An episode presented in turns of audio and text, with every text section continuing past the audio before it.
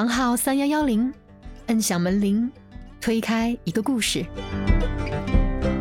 嗨，大家好，欢迎来到房号三幺幺零，我是范范。大家好，我是雪峰。嗯，最近两天好像北京也新增了一例奥密克戎病例哈。嗯，但马上要办冬奥会了嘛，我觉得以我们首都的行政能力、防控能力，对疫情防控应该 很到位。对，应该完全没啥问题。是是是，就是如果没有疫情的话，我觉得我们的冬奥会肯定会更加的万众瞩目、张灯结彩。嗯，那肯定。嗯，哎，话说雪峰，如果没有疫情的话啊，你觉得这几年你最想做的一件事情是什么？就是去看冬奥会吗？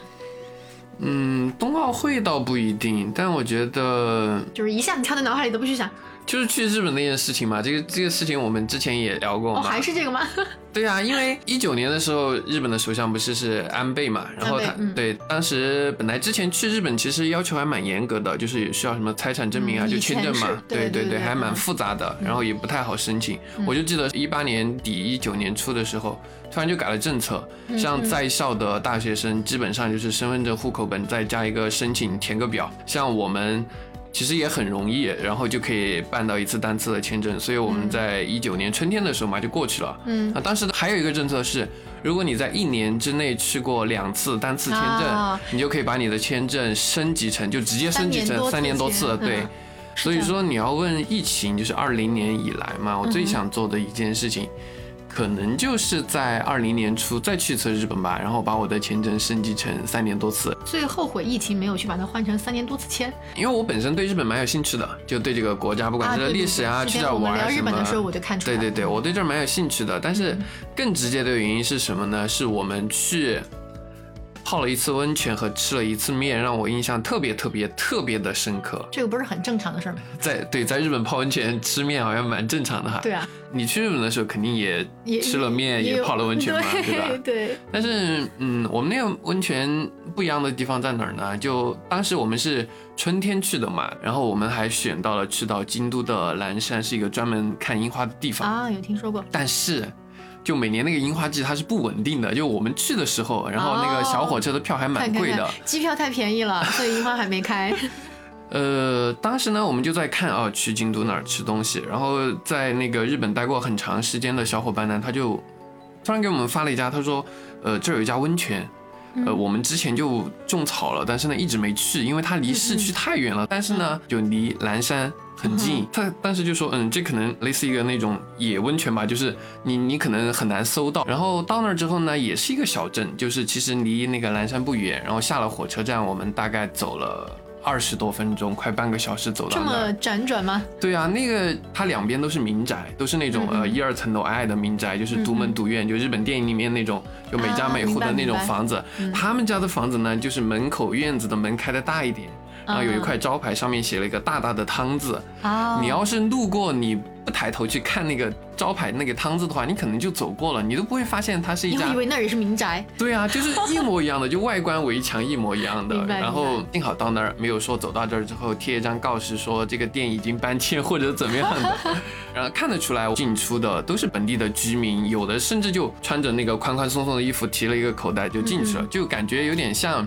在东北，然后去自己家 附近的澡堂子洗澡的那种感觉。对对对。嗯，对，这儿不管到时候泡的怎么样，但是感觉是一家就是旁边的居民就日常去的温泉店，就是感觉上很 local 的。对，然后到了前台，然后我们就开始日常英语加手语沟通，然后呢，那个服务员还愣了一下，不对，哎，这是外国人。对，他愣了一下，然后开始回过头就去他背后的柜子里面找东西。我们当时还奇怪说，嗯，他是什么意思？然后看他翻箱倒柜吧，大概找了什么？找了一会儿，然后就拿了一张就新的菜单。他给我们看的是一本日文的，就是服务菜单嘛。然后这张新的菜单呢，就针对外国人的，上面就有中文、英文、韩文。然后我们就用这个菜单，是很 local 了，因为 连这种他那个三三语菜单都是放到柜子里翻箱倒柜的那种。所以当时啊，就加深了我们刚进门的那种印象。嗯，这儿。不知道有没有外国人来，但是肯定不多。就当时还蛮满足，哎，到时候他拿出来的那一个菜单更是灰尘沾了灰是吧？服务员拿着吹一下，然后再给你。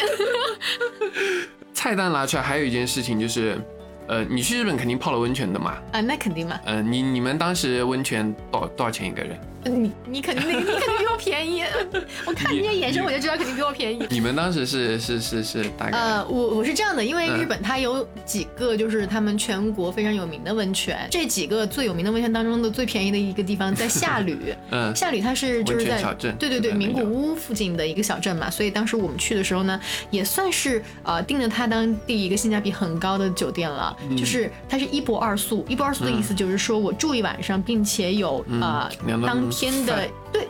一嗯。一个是晚饭，一个是第二天的早饭。好，然后呢，给我们提供的这个一泊二宿，加上我们三个大人一个小孩儿的、嗯。呃一晚住宿，呃，一共是一千六百多人民币，也还好啊，也还好，对，因为还包含了在日住宿嘛。本，对对日日本因为住宿和吃东西消费还蛮高的，对对对对，嗯，这个在日本嗯价格其实还好，对对，而且水明馆嗯酒店它是一个非常老牌儿的，嗯。就是它在。它它有多老呢？就是我在名古屋航站楼出站的时候，嗯然后当地的一些老年志愿者，他不是在那儿帮我们填那个出境卡嘛？嗯然后填那个卡片的时候，我就在那儿查我的那个住宿地址，我就嗯随便写了，因为其他都是民宿，我就写的这个水民馆。嗯然后我写这个水民馆的时候，我是用的中文简体字写的，嗯但是我旁边的一位老年志愿者一看，他就能马上明白，哦，我哦，每天都看到有人这么写，对，可能就是他，嗯，中国人都自己也非常熟悉这个酒店嘛，嗯所以马上他就意识到，哦，这这这儿，然后他他当时我都还记得他用日文念了一遍“水民馆”三个字，发音跟中文还蛮像的，嗯。所以当时我一下子就意识到，哇，他知道，太棒了，所以他就帮我把后边的地址补上了那种，嗯嗯，对，那你这蛮便宜的，但是跟我们比的话，啊，你那个更便宜是吧？对，因为我我我们那个为什么我刚刚跟你说他在小镇上，我感觉他肯定就是一个当地的的的居民经常去的一个温泉呢，就是、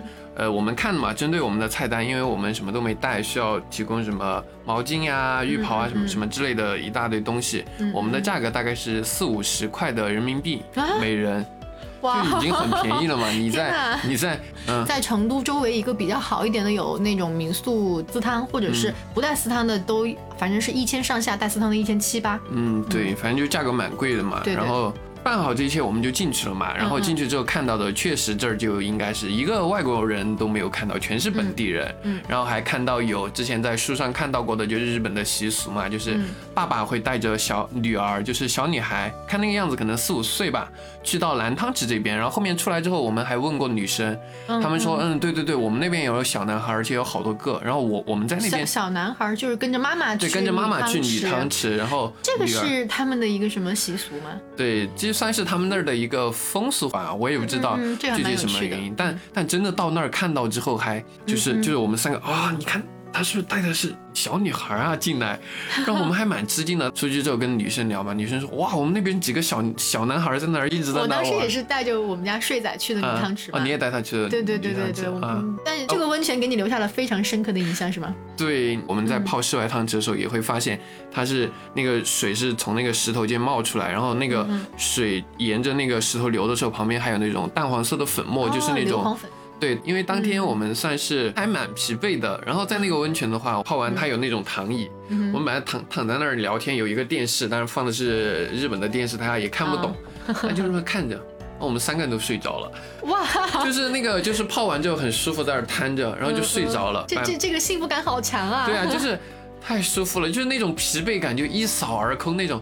当时我们想的就是，第一步最晚二零年初再来一次日本，第二步把签证升级成三年多次，第三步我们当时就把春秋航空 app 下在手机上，然后随时就看，有活动就抢票，来打飞机泡温泉，结果就哎，没想到嘛就是没想到二零年疫情就来了嘛。那那那你刚才还说了一个，就是什么吃了一碗面，然后这个又是一个、呃感觉好像也是听名字稀松平常，但好像不一样的故事，对吧？对，就去日本玩的话，应该吃日式拉面是肯定避免不了的。必修课。对对对，他可能吃拉面啊，吃吃吃饭团、寿司之类的东西，可能就是日常的主食吧，主食之一嘛。嗯然后呢，我们去过那个一兰拉面吧，对，我们去吃过，然后是这个味道一哦，般，看来不是。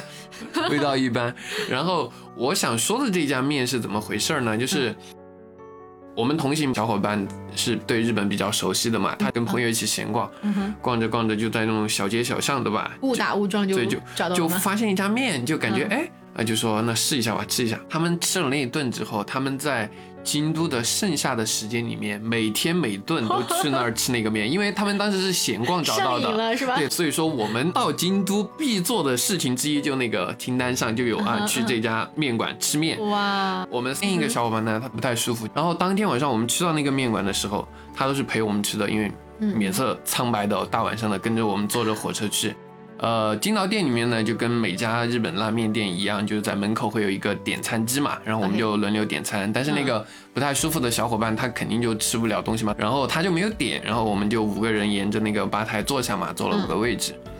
然后我们一一把那个点餐的券嘛，挨着那个老板挨着收，收到我们第五个伙伴，就是那个面色苍白、刚吐了不想吃的小伙伴的时候呢，我们就给他比划嘛，然后说英语说他没有点，他不吃。啊啊，然后老板愣了一下，然后又重复是说话加那个比划，他大概意思就是说每个人都必须点一碗面。嗯，然后呢，我们就给他解释说他不舒服，他不想吃。然后老板就、他马上就从那他是在吧台里面跟我们对话的，对，他绕了一圈从吧台里面走出来，走到我们这个小伙伴面前，嗯然后很严肃的跟他说：“我们这儿每个人点一份东西才能坐一个位置，你如果不吃的话，你去外面等他们。”哦，当时大概是四月份左右的日本，就是当时那个客满吗？他其实客没满，就除了我们五个之外，大概还有一两位客人，就是他店里面还有很多的位置，就吧台有，下面的桌子也有。这个这个可能是他们的习俗，还是其实我们也不清楚，因为在日本我们也只遇到了这次，而且而且嗯就是当然很冷嘛，然后我那朋友又不舒服，就说哎，要不我们给他点点东西，嗯呃，点个什么饮料啊，点瓶啤酒啊什么，呃，占个屋占个座嘛。对对对当时我们这么想的，也给老板说，老板说不行，一个人点一份主食就是一份面，然后你才可以坐一个位置。哇，当时就觉得，呃，你想一下，要是在我很们固执。对啊，在我们中国吧，嗯你说啊，我们一群人去吃饭，有一个人说不吃，那你要把他撵出去。我们这儿那我们五个人的生意你都不要想做了。嗯嗯，但当时就是他有在很严肃的说这件事情，然后我们也跟老板解释了很久，说你看他的脸，嗯啊、煞白的就指着你那儿比划半天，啊，最后呢，那老板就通融了一下，嗯他在门口刚进门的地方有一块大概十厘米，可能还没有十厘米宽的一块10厘米木板，它是钉在墙上的，啊啊，他就只说，他意思就他可以坐那儿，但你想一下，我我十厘米宽，你坐对啊，十厘米，那个十厘米宽是放包的吧？我都不确定那是不是给人坐的。然后我们那个朋友是一个一米八的西北大汉，最后他也没办法，然后他很不舒服，他一句话都没有说，也没跟老板比划，也没生气，嗯嗯，他就默默地走到那儿去，然后扶扶着那个墙，然后屁股挂了一点在那个木板上，就靠着那个墙。哇，但这个这个老板真的还是我不知道是不是所有人都他给我感觉他的态度是很认真，就是这在对他来说是规则。然后在我的了解里面，就日本人就是很重视规则的，就呃，所以说当时我们也尽量沟通之后，让朋友坐在门口嘛，也没有占座，或者说点一份面不吃。出去吹冷风。对对，然后我我们也没有所以那家面真的很好吃吗？它只是这个对，就其实让我们印象深的，并不是老板这么固执，或者说我们怎么虐待我们这个朋友。加你也面没有虐待你朋友好吧？开玩笑了，开玩笑。让我们印象深的并不是他的态度，或者说呃这样不一样的待客方式，嗯就是是真的味道很好吃，哦，很不一样。不只是味道，我们是围着吧台坐的嘛，然后他们家店大概有三个厨师。嗯然后呢，有一个大概是负责递碗啊、洗碗啊，或者准备好就一盒子可能调料什么的递出来。嗯然后呢，在吧台就正式的厨房是两个人，有一个是负责煮面的，然后接那个从后厨递出来的东西；有一个呢是负责就煮好的面舀到碗里递给他之后，他负责呃加汤呀、摆那个温泉蛋啊，啊就摆盘。这各司其职。对，这都没什么，每家店都这样。嗯但是他们令我就是觉得蛮特别的是在哪儿呢？他们三个人在店里面一句话都没有说过，就安安静静。他们互相之间怎么搭配的呢？就比如说在后厨那个人就拿了一摞碗要递出来的时候，他们是一个窗口在沟通的。嗯他拿好碗走到橱窗边的时候，负责煮面和接这些东西的人。他就会转身，就两个人也没有说话，我不知道他们是听声音还是说固定的时间点会做这件事情，我都不知道。然后他只要把碗一拿到那儿，然后那个负责接碗的就会转过头去，然后两个人会四目相对，然后互相看着对方，感觉确认了一下眼神，然后互相点一下头，然后他才会去接他的碗。对，一句话没有说，就整个过程，然后把碗接过来，然后就放在该放的位置，然后开始做自己的事情，然后这两个在吧台里面的厨师，就我都不知道他们是在做自己工作的时候是在偷偷瞄着对方，还是说怎么样？他们也是一句话没说，滤水，然后倒进碗里面，然后可能还调整一下形状。他像他们两个是面对着那个食客的嘛，然后他们两个同时转身面向对方，就这种我都不知道他们怎么掌握的时间，就感觉一分一秒都是卡好的，就是完全一致的那个动作就扭过来面对面，然后也是跟跟刚刚一样四目相对，然后点一下头，然后递过去，然后接过来，然后开始做他的事情。就给我的感觉就是，他们三个人就像三个互相咬合的严丝合缝的齿轮，一刻一刻都是紧盯着在转。你你说这个让我想起来，就是有以前有个电影叫《查理的巧克力工厂》，然后里边的那些小矮人，对那些工人是吧？对对对对对，让他们之间边唱歌边那个，就是感觉这三位厨师他们就是差一个 BGM。对，就是因为店里面很安静，然后厨师也很安静，所以我们也只敢悄悄讨论说，哇这。这三个人，对啊，他们是偷偷瞄着的吗？还是说，还是说有什么小的计时器，然后一到时间就做什么事情？就我们都很吃惊。最后面煮好之后，负责摆盘这个厨师呢，他就会从吧台里面探出身子来，就是摆到你的面前。对，这个很正常哈。但是他必须，我我印象很深，他摆给我面的时候，我就说了句谢谢嘛，然后伸手要接这个面。嗯嗯。我说谢谢，他也没有理我。然后他把那个面碗他摆过来之后。他要调整角度，让那个面、那个蛋、那个海苔、那个酸笋，就是正对着你。然后那个那个碗上的字啊，那个碗上大概是他们店名，还有这个面的名字吧。他流过来面对着你，然后把筷子给你双手放在碗上，对，就特别方便你拍照。就不只是拍照，就是你感觉你拿上筷子，你看到这些食材都正对着自己，就是那种食欲就翻上来了。然后这个时候我又说了一次谢谢阿里嘎多格兹马斯，然后他也给我小声的说句阿里嘎多，然后点了一下头，然后又去做他的事情。哇，当时就觉得他们三个的状态，仪式第一次，所以他没理你。对啊，他他他根本没理我，他也没有说冲我笑一下，或者说怎么样一下，他根本没理我。然后我说第二遍的时候，他才很小声的回我阿里嘎多，然后就跟我冲我点了一下头。最后吃到他家面的话，确实味道特别好，是我们在日本吃的日式拉面中最好吃的一家。就是我印象特别深的，就碗摆过来摆正嘛，就没什么。他是摆过来之后，我给他我给他说谢谢，他理都不理我。他他一定要调整到那个正确的角度，然后才把筷子放上去，然后才才会回我。可能我没吃那个面之前，我也感觉嗯，这个面可能不会太差吧。所以这件事情算是除了温泉之外，就另一件让我在对日本的印象就很深刻。其实我蛮以为这会儿我们来假设，如果没有疫情，你会干嘛？我以为你会说，如果没有疫情，我说不定会去看二零二年的呃东京奥运会，对，或者是为了一个什么嗯景观啊，一个建筑啊，你要去怎么怎么样。但我其实没有想到，为什么你会在呃，就是回想起来，如果没有疫情，我会去做这样两件其实蛮小的事儿。嗯，因为嗯。我刚刚讲的泡温泉和吃面这件事，因为留下印象很深刻。因为其实刚刚我们都是假设嘛，假设我还能再去，假设我的签证可以升级，实际上这一切都没发生。后面是为什么让我对这两件事情的印象越发的深刻起来了呢？就是因为二零年出不去了，不只是出不了国，甚至说，就甚至说我跟我很要好的朋友，他也在成都，我也在成都，我们见面的时间都变少了，就连我们的社交也会变少。对，就是他会。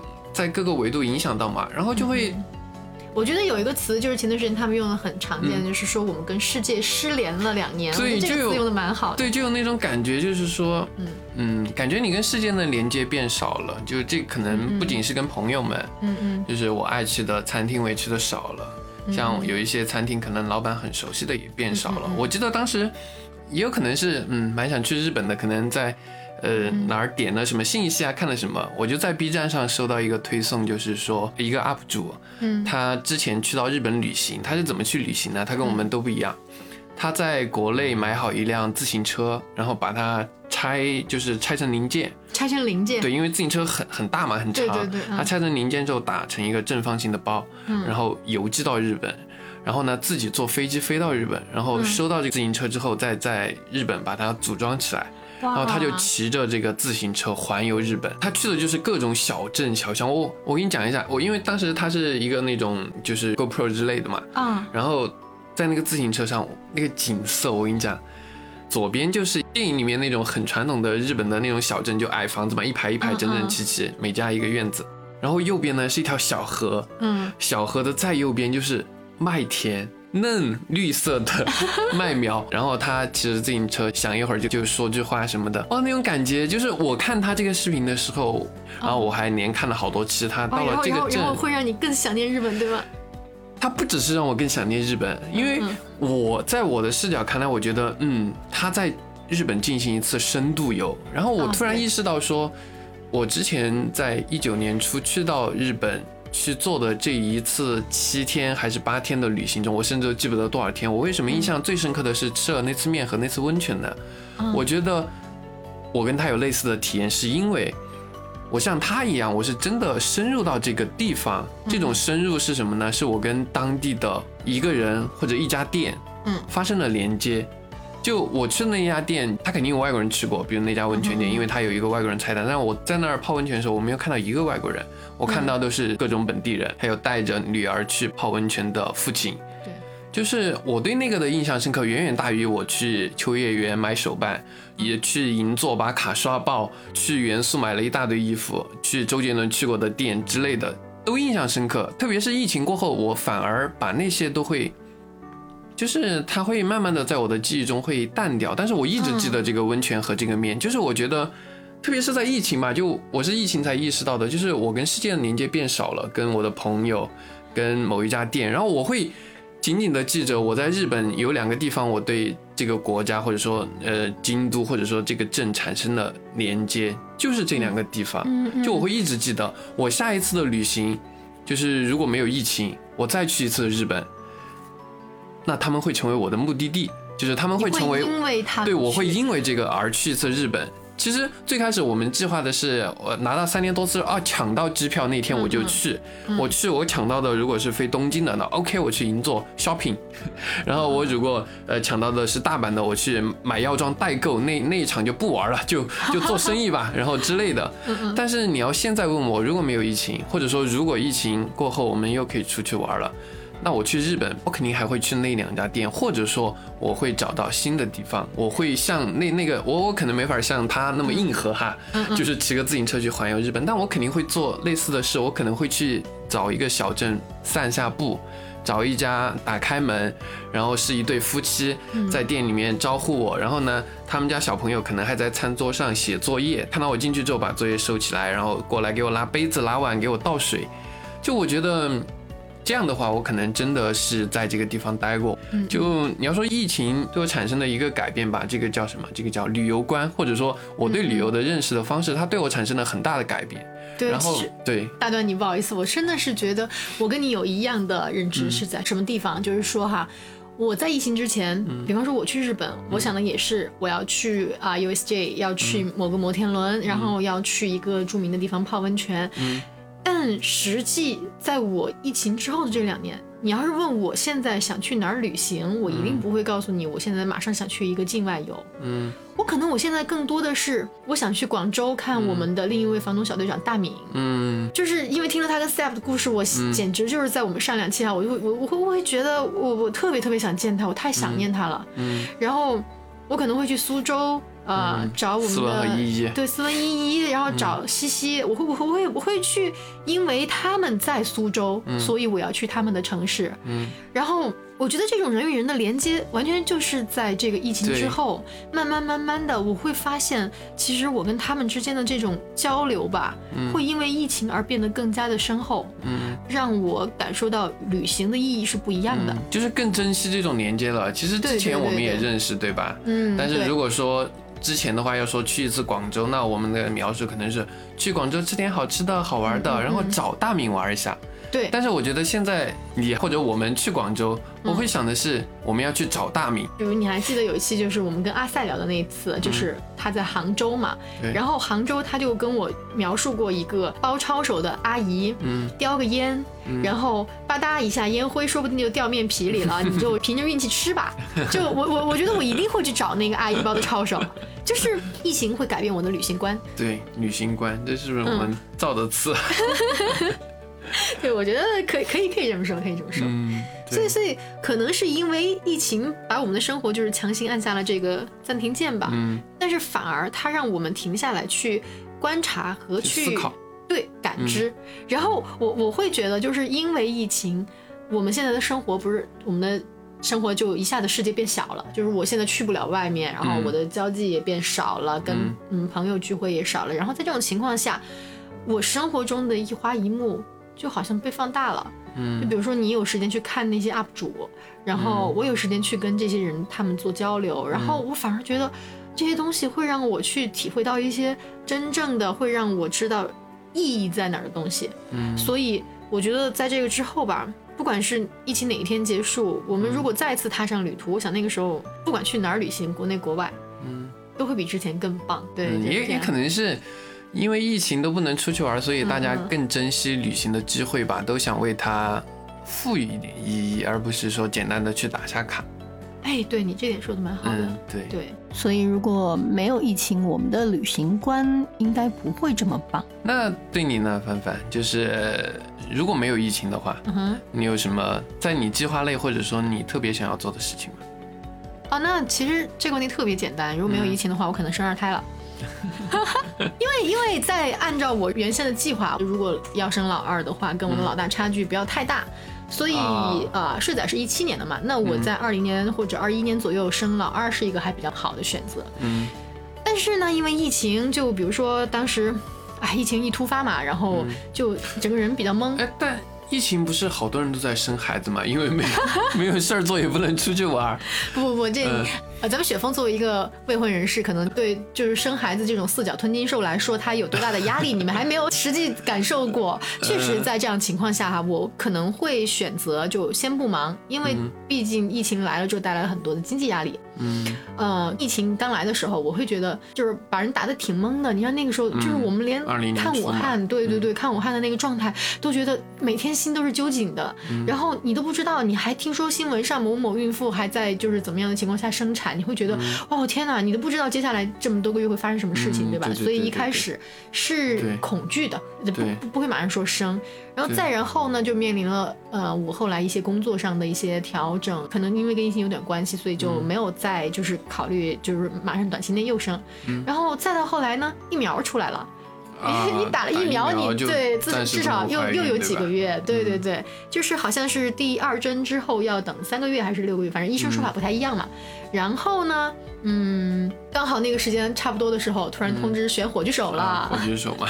对，万一选上了呢？所以我是不是再等一下哈？一拖直接拖两年，拖到现在了。对，就是你如果继续推迟的话，那可能该打加强针了嘛。但我其实并没有因为这个事情感到非常遗憾什么的，就是说，嗯，你现在让我来说这个事儿，我会非常开心的告诉你，哎，我还没生二胎呢。嗯，呃，为什么呢？就是因为我会觉得，我就算没有生二胎，但是我的生活好像并没有因为没有如意，所以感觉到很糟或者什么。我觉得我趁着没怀孕的这段时间，嗯，这两年多吧。虽然我的工作还是在如期的进行，但是我的业余生活，我觉得丰富了特别特别多。就比方说，我们做民宿房东的嘛，啊，我俩还是小队长，然后办了很多这种房东社区的活动啊。因为当时艾饼不是把房东活动，因为疫情之后把它从线下搬到线上了，就是在疫情之前它只有线下的活动嘛，嗯，所以后来我们就开始专注一些线上活动啊，嗯，就是艾饼不是啊，对，还有博客。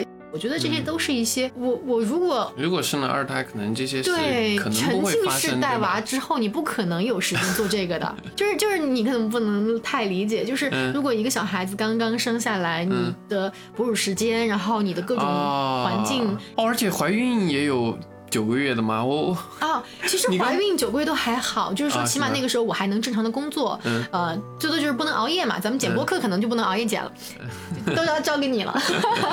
但是呢，就是说，呃，可能在生娃以后，你的哺乳期，你的啊日常生活状态会发生重大的改变。三个小时对我来说，可能都是一个整觉，就是睡觉会受到严重的影响。这个时候听说过，一天一个不婚不育小技巧。对，所以在这种情况下，可能我就不会有这么多时间做现在这些事情。然后我觉得这些事情对我的人生来说也还蛮有意义的，所以我并不会觉得没有生娃对我来说是一件特别糟糕的事儿啊。嗯，对你来说并不是遗憾，对吧？对对对。只是说这件事情它可能是因为疫情暂缓发生了，嗯，但是呢也蛮好的到现在。对，而且啊，就是。产后抑郁这个是很正常的一件事嘛？那我前段时间我不是也有一段嗯状态比较对对对比较难过的成长经历，也有点导致抑郁的那个状态嘛。所以如果两段抑郁加到一起，那我说不定我都被打趴下了，是吧？所以现在我觉得呃还还挺好，可能就是因为我把生活还是过得按照我想要的方向在发展。嗯嗯嗯，计划本身也是在调整的嘛。那所以老二什么时候生啊？再等等吧。不管是怎么选择的吧，我觉得就是自己真正经历的，就是最棒的一条路。如果没有疫情，我可能也会缺失这么一段前段时间让我有这种成长的一个经历。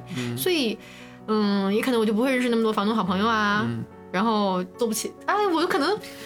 哇，我我我说不定还就是都不太跟你很熟哎，我们房我们房东活动认识的嘛，对，所以就就就嗯，有可能会发生很多其他的一些连锁事件。但是，嗯，说那些房东朋友的话，我觉得相比较来说，好像疫情对，其实疫情对我们俩影响还蛮小的。但在我知道的事情里面，好像对我们某些朋友的影响还蛮大的。就比如说兔子他们嘛。哦，对对对，他们算是因为疫情翻天覆地的变化吧，我觉得对他这段关系来说。对，其实我觉得可能不止对兔子，就是对所有的跨国恋来说，我觉得都应该是一个非常重大的变化。嗯，你你想，我们就是前面那个嘉宾大敏和 Sep，就是他们俩，他真的是运气好。你说运气好爆了，他其实不是运气，就运气加上自己的选择，加上嗯，就在那个点就做了。他可能稍微犹豫一个一两天，或者说刚好没买到那一班，买了晚一班，那可能就对对对，那个时候机票也不是那么好买。对，就是十三月十二号是。关国门的时间，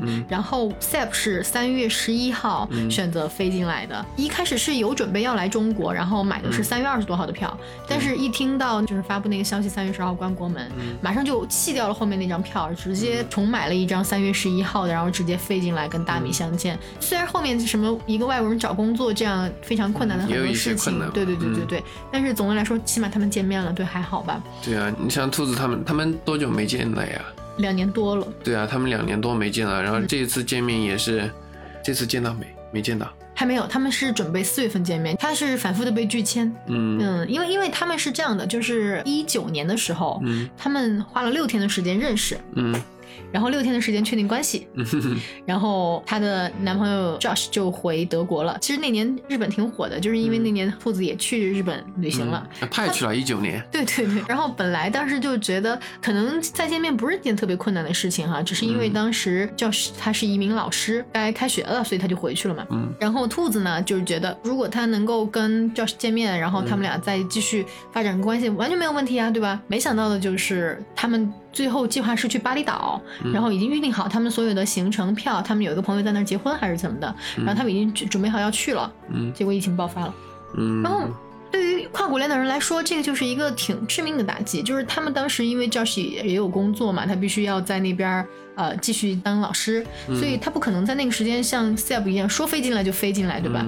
然后他就错过了那个关国门之前的所有时间，然后两个人就开始了漫长的视频。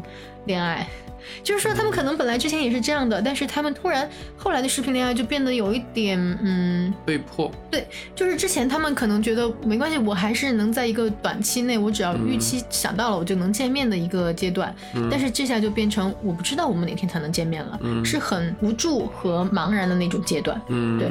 而且，就算对大明和 Save 来说，虽然说他们很幸运的在关国门之前就见到了嘛，但对 Save 来说，他这两年都没法见家人。如果哈，如果哈，他们有进一步的打算，比如说要向家人正式的介绍，呃啊，我们可能计划在什么时候结婚、要宝宝什么的，可能这些都只能 online，或者说对，现在甚至会影响到计划。他们现在的正式介绍就已经被放到视频里边了。对，像上次 Josh 跟那个兔子也是，嗯，像 Josh 的妈妈，然后也会就是在网上跟兔子聊天，然后就是讲他们的那些线上见家长。对对对对对，就是这样。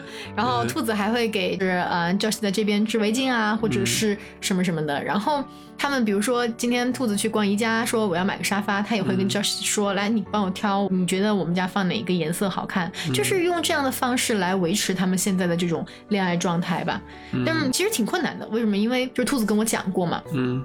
他在有一段时间，因为兔子他有一个业余爱好是做一个瑜伽培训，然后他在做那个瑜伽的时候有一个培训就是封闭式的一个月，然后呢，当时跟他同宿舍的两个女生就非常非常不看好他们的这段恋爱。其实有一个原因是这样的，嗯，Josh 比兔子要大二十一岁，嗯，二十一岁，就是说在很多人看来，他们可能觉得而且是跨国对这个年年龄差太大了，然后而且是跨国恋，而且 Josh 是已经五十多岁了嘛，而且毕竟有三个孩子，嗯。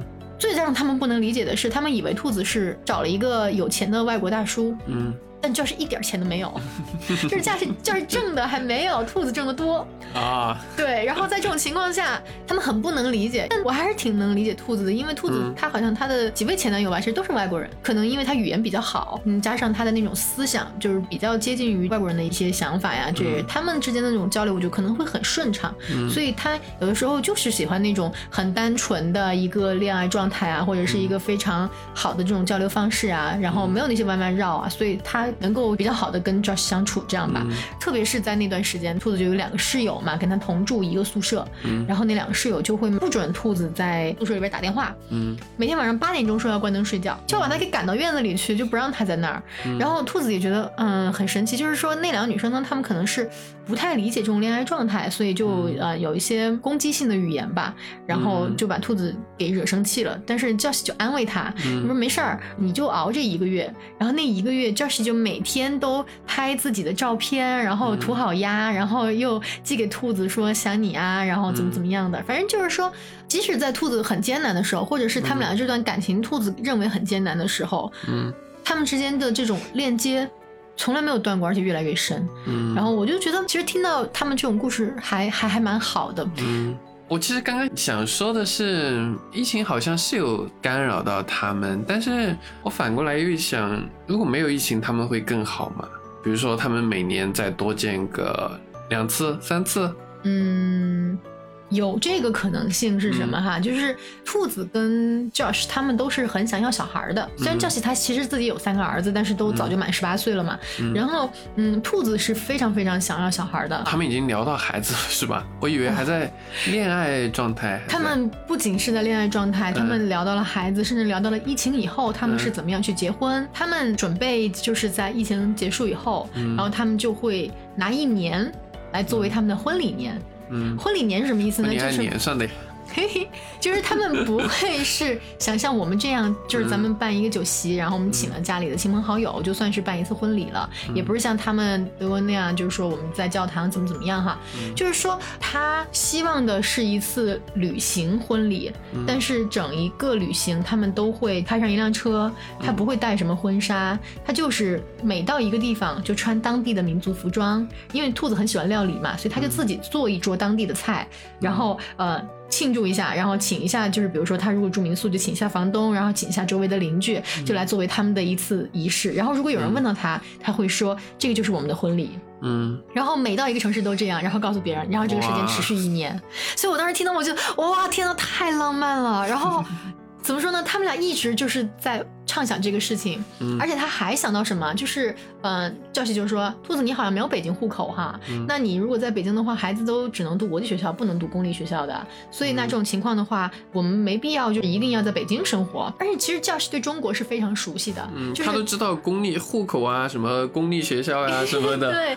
Josh 对中国很多城市也比较熟嘛，嗯，但是他最后就是跟兔子商量的，他们可能最后会去印尼，就去第三个国家。为什么？因为他呃，就是觉得中国孩子的作业挺多的。然后 Josh 就说他们最后会定居到印尼的一个小岛上，因为他希望的是把德国他的那套房子给出租出去，因为在德国租他那套房子的话，收入应该会比较高一点。然后他们再到一个印尼这样的国家啊，他们的消费水平稍微低一点的话，他就可以在印尼租一套他们还觉得不错的房子，同时有很多的。钱可以在中间作为他们的生活成本，然后我觉得，哇，我觉得这个想法也蛮好的哈。然后兔子也说是呀是呀。然后因为其实兔子今年已经三十五岁了，所以他就会觉得他想早一点生孩子。如果不是在这个情况下的话，他们可能早早的就把孩子都生下来了。而且可能不管是在德国还是在中国还是在印尼这儿或者是其他的国家，他们早就已经组成了一个非常棒的家庭，然后已经开始了他们很棒的生活。所以当然这件事情是我说的，嗯，你知道兔子原话是什么吗？我问他，我说，我说兔子，要是没有疫情的话，你觉得你们俩现在什么样？没有疫情，说不定我们俩早就分手了啊！真的？没有疫情不是该孩子都生下来了吗？嗯，这么说吧，他就会觉得障碍太多了，这个感情可能也那么容易在一起，就是经不起这种风浪。如果有很多人说他，嗯，然后有很多人来批评他们，说不定他就会觉得这个感情。啊，那我还是找一个跟我年龄符合的吧，或者是我这就是我个人猜测啊，我觉得他可能会觉得这个感情不是那么牢固，嗯，但是就是经历了疫情这两年分开，他们每天拿着视频通电话，每天打着电话睡着说晚安，然后在他们之间的这种沟通上，然后也有吵过架，也有什么，但是无无论怎样。甚至他们还提过分手，嗯，但是他们都还是在一起，紧紧的在一起。嗯，兔子身边有很多年龄相仿、性格相仿、志趣相仿的跨国恋，都分得干干净净了，就剩他。所以我就想说，他可能就是因为这一段跨国恋这么艰难的在疫情期间都没有被冲垮、冲散。就是兔子原话是说，一件事情如果你平平淡淡的，你意识不到这段感情有多坚固。嗯。所以他就觉得他可能是通过疫情，他真正意识到他的感情有多牢固了。他一定一定会这辈子都好好珍惜 Josh，Josh 也会这样珍惜兔子。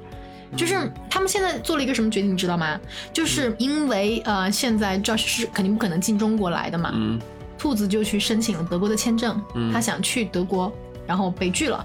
就是这个拒签，我觉得有可能很很有可能大概率被拒，因为德国给他判定的是他有移民倾向，这个肯定是会被拒的。然后在就是德国签证被拒的时候，Josh 就提出了分手。嗯，然后在这个时候，兔子呢，他就特别特别的不甘心，因为他觉得我两年时间我都已经熬过来了，嗯，我这么好的感情，这么好的一个人，我我我们就这样分开，他觉得这是一件特别不值当的事儿。嗯，所以他虽然他们有九天的时间没有联系，但是兔子当时就觉得。不行，他还要再申请一次。他想的当时就是说，那申请一个西班牙的签证，只要他能申根，他先过去嘛。过去了之后，他哪怕就是花一天时间，他去一趟德国，他一定要去敲一下 Josh 他们家的家门，然后跟他说：“嘿，Josh，再见。”当时兔子就真的又就是托朋友去办理那个西班牙的签证，然后嗯。做了一大堆申请材料，而且这一次他还专门去找了一个就是中介，希望就是这一次一定过签的那种。嗯，为了这个真的是付出了很多很多，他一定要去办那个西班牙签证，然后到。第九天的时候，啊，兔子刚好在北京参加一次他们的房东活动嘛，嗯，然后那次活动呢，他就遇到了一个老朋友，嗯，叫杰飞，杰飞正好是从上海去北京玩儿，嗯，杰飞是谁呢？就是 Josh 的第一任房东，啊，不，应该叫 Josh 是杰飞的第一任房客，他们之间认识虽然不是通过杰飞，但是非常有缘，他们刚好有这样一个契机，就是说，呃，他们有一个共同好友，嗯，而是共同好友当时就开了一句玩笑，然后。当时就把兔子给唤醒了的那种感觉，嗯，然后兔子就还是给那个 Josh 发了一条消息过去，嗯，就是虽然两人崩了九天没联系，但是兔子主动的跨出了这一步，Josh 居然像个没事儿人一样来问他，哦，那你现在呃准备怎么办呢？有什么想法呢？就是觉得你现在怎么样呢？就是类类似这样的话，然后兔子说，我可能要去西班牙，呃，我准备要来西班牙旅行，然后我要来就是找你敲门。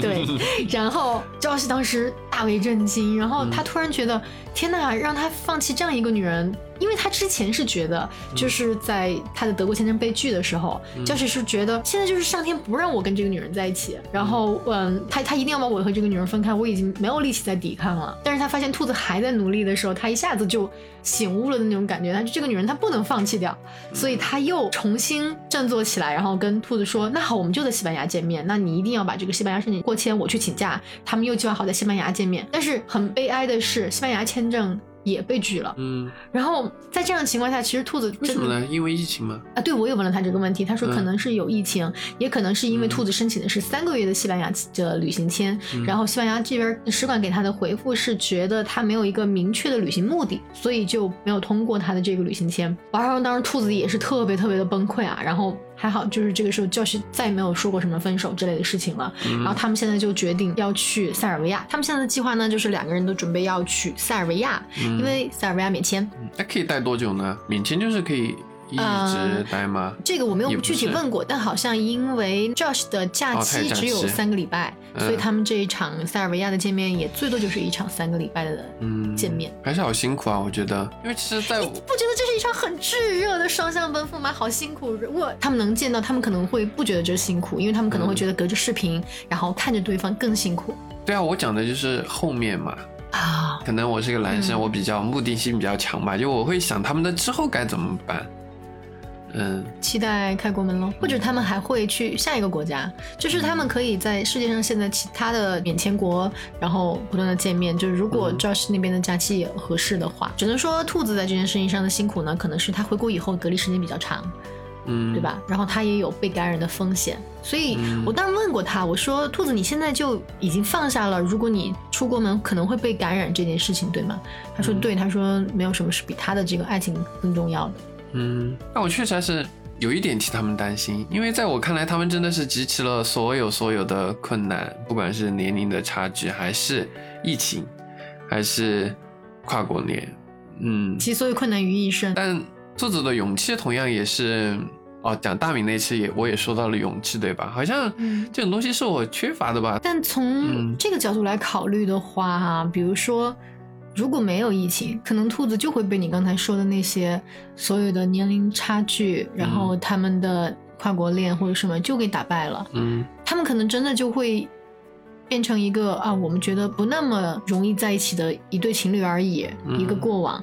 但是。因为有疫情，他们已经坚持了两年都没有分手，都没有对对方说啊，这个事情我真的坚持不下去了。嗯，我觉得算是疫情对他们的一个考验吧。在这个考验过后，这么难的疫情都走过来了，还有什么会让他们分开？嗯对吧？所以我觉得，也许从另一个方某种程度讲，疫情对他们来说也是个好事儿吧。对，虽然是是一种考验，但是也是一个好事儿，让他们知道他们的感迟早会来的嘛。你如果说一定要说它是一个考验的话。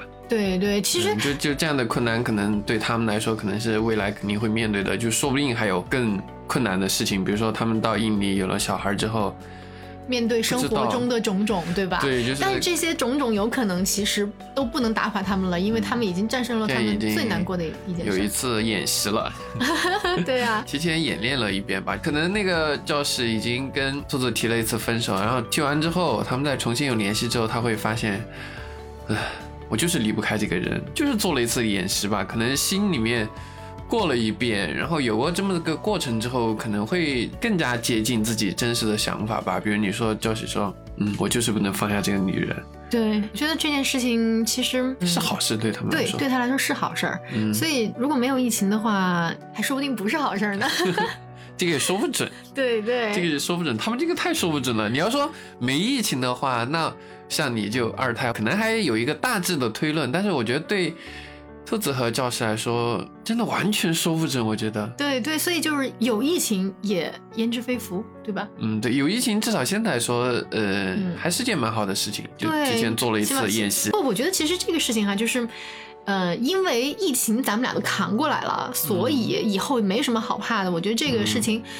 不仅是对他们，就是对现在所有还跨着国的小伙伴，其实都是这样的。就我之前跟你有讲过，我有一个朋友嘛，然后他们是男生是菲律宾的华人啊，然后女生是那个就是咱们四川的一个姑娘，嗯，他们孩子应该两岁了，对吧？对对对，他是这样的，就是在刚刚疫情的时候，疫情爆发的那个时间，刚好女生已经怀孕八九个月了，嗯，然后马上就要在国内生产，但是因为当时就是男生在菲律宾也有工作，就是他其实在。在中国有工作，在菲律宾有工作，就是到处飞的那种，就没有在关国门之前能够飞进来。嗯，所以这个孩子是女生一个人在中国生的。嗯，就是虽然有爸爸妈妈陪伴哈，就是有爷有有有外公外婆陪伴。女生是中国人。对对对，有外公外婆的陪伴，但是爸爸是没有在场的。嗯，包括到现在孩子两岁了，没见过爸爸。对，但是嗯，怎么说呢？就这个小孩他长大之后，就是有可能还不止两年，可能还更长。就是嗯嗯。呃，有一个这么重要的家人，他是存在于手机视频上的，存在于视频电话上的。对对，就是爸爸到现在没有抱过他一下。然后对小孩来说，就是现在还没上幼儿园，他可能会觉得，哎，我不太知道这个区别是什么。但是当他在幼儿园里看到别的同学好像都有一个爸爸的时候，他又会是一个什么样的状态？就是小孩适应能力是很强的，但是我不太能够确定。会不会影响到他什么？应该还是多多少少会有一些，肯定有一些影响。对对，但是就是我给他那天打的电话，嗯，女生叫呃 Scully，然后 Scully 一家人都在找他们现在最棒的一个状态，因为男男生叫 Gino，然后 Gino 他现在没有办法进中国来，对吧？然后他现在既然在国外，他就做了一个什么决定呢？他去读书。嗯，因为他们本身也有一个想，就是梦想，想要去再读一个书。然后 Scully 就说，他总不至于说让他四五十岁的时候再来后悔啊，我以怎么以前都没有把这个书给读了。然后如果没有疫情的话，他说不定为了这个家庭的责任，他也就放弃了这样一件事儿。但既然现在有疫情，那没关系嘛，那我去读个书，正好以后。如果国门开了，然后疫情也消失了，他能够专心的去陪伴家人。所以，呃，在这件事情上，他也算是找到了一个现在还比较好的处理方式。时间空档。对对对对对，算是空档吧。对，算是这样的吧。然后，呃，Scully 现在也是，他之前其实是在一个很棒的一个外企工作，然后因为生了宝宝之后，就是缺失爸爸的时候，他决定还是要给孩子更多的母爱吧。对对对，他辞职了，然后嗯，在之后呢，他决定还是要回到职场当中来，所以现在他也是把孩子先暂时的交给了外公外婆，然后自己一个人到杭州重新回到了职场当中。所以就是说，对于他现在来说，也暂时就是找到了自己的一个还能够把这个家庭推进走的一个方向。所以吧，我觉得经历了这个疫情的考验跟洗礼吧，就是会因为得来不易，所以他们也会更加珍惜吧。而且这个事情其实说不准的，就是其实如果按照他们之前的计划，呃，有可能 Gino 和 Scully 会在在菲律宾生活嘛？在菲律宾生活，对。嗯。但是呢，嗯，Scully 跟我讲了一个事儿，就是 Gino 的一个同事，嗯，然后因为菲律宾的疫情也比较严重嘛，当时就是呃，菲律宾的有一些家庭也是这样的，就是爸爸在外面工作，然后家人、宝宝，然后宝宝妈妈，然后跟爷爷奶奶都是在家里边就全职，对对对。然后呢，这个爸爸每天出去工作了，回来之后，他们家人进行了一种自主隔离，就是他们让爸爸不接触到小孩嗯，他们家里有一扇玻璃门。就是爸爸每天跟小孩的互动都是隔着那扇玻璃门的，对。哇！然后真的是幸好有这样的一个坚持，嗯。后来爸爸真的感染了嘛？对啊。所以，嗯，在这种情况下，其实也也 在一起好像也也不容易，真的挺不容易。你隔着一个玻璃门，你的互动也会少很多。我觉得疫情这一年的很多宝宝是不是都对他们有不一样啊？就像你说的，Scully 他们的孩子，就是他至少现在两岁了，都看到的爸爸是在。手机上的他会不会说，比如他他去见到别的小朋友，哎，你的爸爸也在手机上吗？就是他们俩的交流可能就是，你爸爸呢？你爸爸是在玻璃门里边吗？不，我爸爸在手机里。但但呃，我我觉得就是这个是一个肯定暂时性的事件。嗯，经历了这一切之后，不管是什么样的家庭，我觉得他们只要坚持下来了，他们的以后一定会是我无所畏惧，因为我什么都经历过了，对吧？我怕啥？嗯，对吧？对，嗯，会更加珍惜的。嗯，怎么说呢？我觉得疫情还是带来蛮多影响的。所以在这种情况下，我们能做到的就是在现在的情况下，我们把自己做到最好。嗯，就就嗯，怎么说呢？确实，你说一个疫情对你的一个旅行的影响，其实啊，我们以后会更加的去了解人与人之间的这种关系的紧密性。就是我会发现，哎，人与人之间真的更近了，旅行的方式真的改变了。然后对于我来说，一个二胎，我觉得有可能。嗯，没关系，我会因为没有按照原计划生二胎，但是我发现了生活的更多个维度，然后我也很 enjoy 我这两年的生活，对吧？所以我觉得这个事情对我来说，我们都能够找到一个更好的方向，并且珍惜疫情带给我们的一些思考吧。所以雪峰啊，我就在想，如果我们的疫情其实发生是在一个平行宇宙中。嗯，就我们现在所有人经历的这个疫情，它并不是真实的发生在我们正常的那根轨道上。嗯，但是呢，二零二二年，我们俩因为一些啊什么天官奇象，然后发生了什么 变化，我们俩回到了二零二零年一月的那个时间。嗯，回到了没有疫情的那个宇宙的对那个轨道。对对对，而且就我们俩保留了对疫情的记忆。嗯。真的回到那个没有疫情的轨道的时候，你会怎么去看待这个世界？我要做的第一件事情就是马上跑到武汉那条早餐街上去吃一次早餐，因为我记得我为什么会是？因为我记得我看了一次报道，就是说武汉解封之后，他们就开始要申请那个开业嘛，嗯嗯。然后那条早餐街上第一家开业的那个老板，嗯，我记得当时还有电视台去采访，他的那个门上贴了一个大大的字，就是那种商户去找那个相关的单位吧，申请开业，门上可以贴一个什么已审核可开业那种，就就就代表着啊，他们家已经检查过那个消毒了，已经可以开业了，人员也核酸过了。嗯嗯。哦，我就觉得第一家开业的那个热干面的老板，对对对，就让我觉得说，啊，武汉回来了。然后虽然说我们到了这个平行宇宙没有疫情，然后也不会那个，然后可能我过去他的门上也没有贴一个什么已审核允许开业什么之类的东西，但我一定会跑到那家店去吃一次热干面，我可能会吃的热泪盈眶，可能老板还莫名其妙的看着我，这傻子干嘛呢？对，但是我一定会去那家。你就是要去看一下那个没有贴已审核可开业的那个店，对吧？对对对。哇，那这样说的话，我是不是应该真的去爬一下黄鹤楼，然后站得高高的去看一下一个？国泰民安、车水马龙的武汉。如果在平行宇宙里面，呃，二零年疫情没发生的话，我觉得我的公司一九年我们策划的所有的事情，我们的业务可能会就在二零年就壮大起来吧。哇！但我觉得，如果是我的话，我回到二零二零年的一月，我一定会马上先给我们兔子打个电话，或者是我直接冲到北京去告诉他，你快点让 Josh 来中国吧，你们俩一定一定好好的。然后，哎，兔子，我觉得啊，我特别看好你跟 Josh，我觉得你们俩特别好，你们俩一定要在一起。而且我跟你讲，哎，说不定你们可以去印尼。不行。我就先帮他把这个想了。现在跟申请不到，其实跟疫情也是多多少少有很多关系的。对。所以说不定那个时候，因为咱们兔子本来也是一个全球旅行达人，他的签证很多的，搞不好人家分分钟就。就去了，或者是 Josh 说说来就来了，而且 Josh 其实以前他是说过的嘛，他在中国比兔子还熟，但是他可以直接来中国。对，兔子当时说啊，我还没有去过南京，Josh 非常的惊讶，我的天呐，你作为一个中国人，你居然没有去过南京？好，然后我可能会跟兔子说，你快点让 Josh 来中国吧，带你去环游中国。然后可能也会跟 Scarlett 说说，哎，你是不是要生宝宝了？你快点把金诺叫进来，早点叫，早点叫，对吧？